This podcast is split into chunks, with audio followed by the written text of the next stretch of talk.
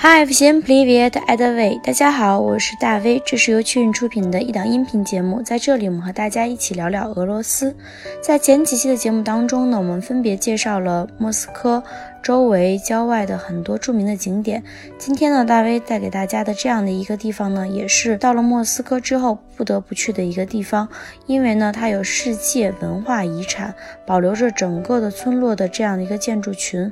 去了那个地方呢，我们就可以感受到俄罗斯传统的东正教的气息。那它的名字叫做什么呢？叫做谢尔盖小镇。实际上呢，在很多地方呢，都管它称为谢尔盖耶夫小镇。但是大威在上稍后的节目当中会告诉大家，这个称呼它是有问题的，它是不正确的。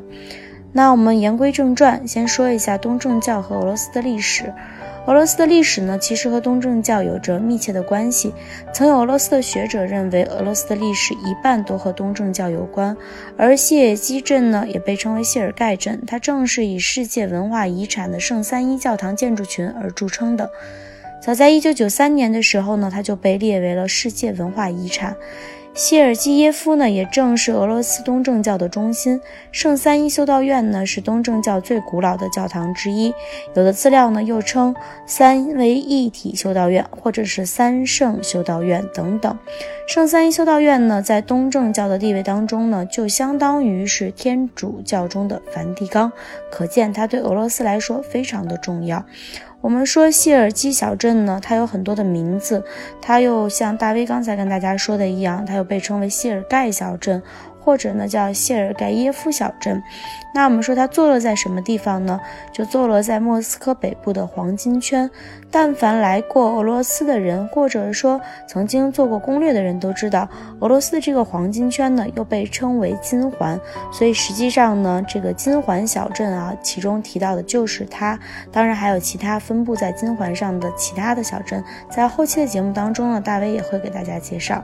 那我们说，因一座古老的修道院——希尔基圣三一修道院而闻名的这样的一座小镇呢，它之所以举世闻名，不仅仅是因为它古老的建筑，同样呢，还是因为这个地方啊，它曾经呢发生过很多很有趣的事情。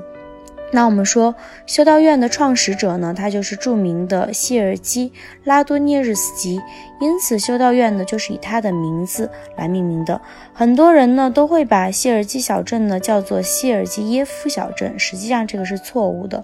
为什么呢？大卫在这里给大家做一个小的科普哈，就是在俄语当中呢，名词变为形容词是需要变革的，某些情况下呢是需要加一个词为耶夫。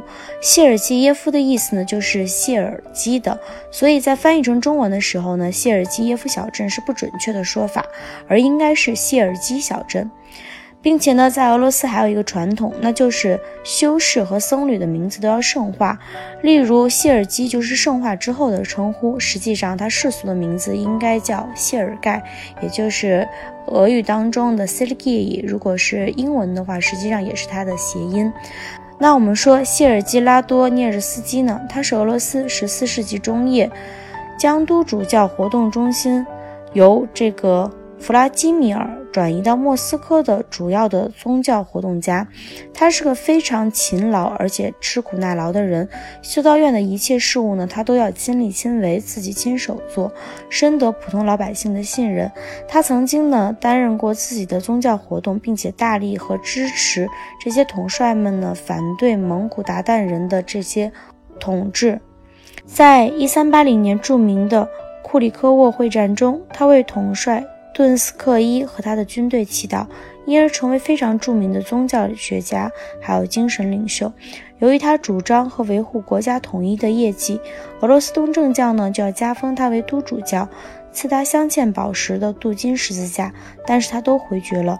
他平淡地说：“我清贫起家，惯于平淡，在这垂暮之年呢，清贫仍是我的夙愿。”一三九二年的九月二十五日，他死于这座修道院，并且葬于院中的教堂。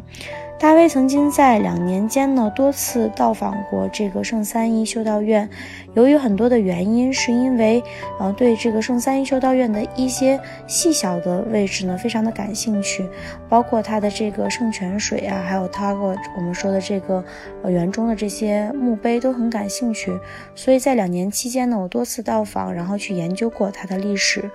我们说，这个修道院呢，作为俄罗斯的东正教的活跃的宗教中心呢。众多的修道士都住在这个地方。十月革命后期呢，布尔什维克就关闭了修道院，在二战后呢，就把它转为博物馆。大牧首的住宅呢和使用中的修道院就是对外开放的。所以现在呢，我们如果去了莫斯科，并且呢，如果要去参观金环的这些小镇的话，我们说谢尔盖耶夫小镇呢是不得不去参观的一个环节，并且我们可以看到俄罗斯呢在保护这些建筑当中呢，实际上费了很多的心思，因为。整个的这个建筑群外表保留的很完整，包括里边的壁画呢都修缮的很好。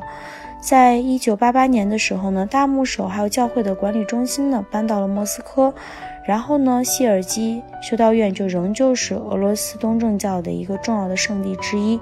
实际上，在几个世纪以来呢，经历了各个朝代的改建和扩张，谢尔基修道院呢也形成了各种形式的建筑的教堂建筑群。这是一座风景如画并且建筑独特的小镇，至今仍保持着俄罗斯的乡村的传统特色。全镇呢，实际上就是以谢尔基修道院为中心向四面展开的，并没有一般城市所常见的这种大街。连接全城居民住宅的和公共建筑的都是森林和草地，以及穿越其间的石板路。从火车站出来，走去修道院，在一片的绿色之中呢，形色各异的房屋呢。布散在其中。希尔基修道院的教堂内呢，藏有17世纪的壁画。就像大威说的，这些壁画呢，保留的都非常的完整。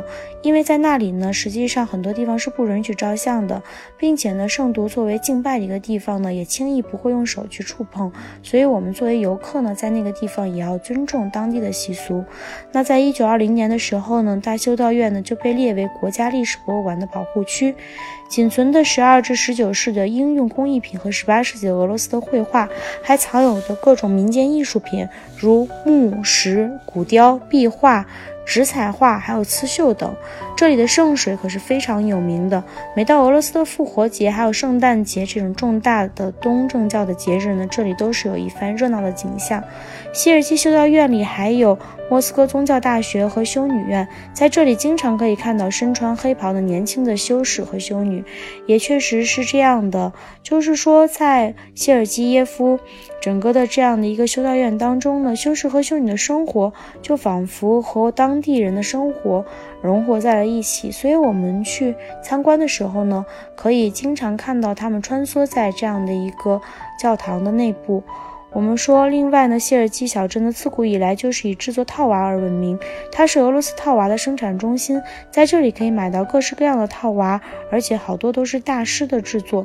镇上呢还有一座玩具博物馆，其中收藏了很多的套娃，还有全世界令人眼花缭乱的各种各样的玩具。曾经在这片神圣的土地是不属于凡夫俗子的，它属于宗教，属于虔诚的信徒。但是随着时光的变迁呢，政教合一的谢尔基已经不复存在了，随之而来的则是宗教和旅游的并存。